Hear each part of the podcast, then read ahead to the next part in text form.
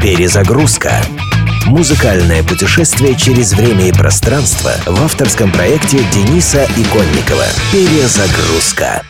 В 1942 году в свет вышел фильм «Касабланка» с Хамфри Богартом и Ингрид Бергман, получивший три Оскара и ставший голливудской киноклассикой на все времена. 51 год спустя одноименную песню записала певица Джессика Джей. Впрочем, говоря о певице Джессике Джей, стоит сделать известную поправку на то, что никому на свете доподлинно неизвестно, существовала ли такая вообще, и если да, то кто она и откуда. Было время, когда по миру в лучших традициях позднесоветского шоу-бизнеса одновременно чесали с гастролями сразу несколько Джессик каждая со своей Касабланкой. И что самое интересное, находились желающие это слушать. Джессика Джей, Касабланка. Запись лучше всего продававшаяся в Таиланде. А в Таиланде, как известно, бывает и не такое.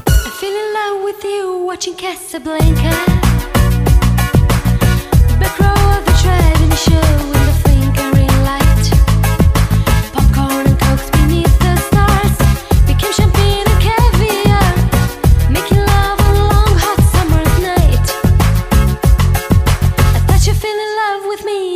Casablanca.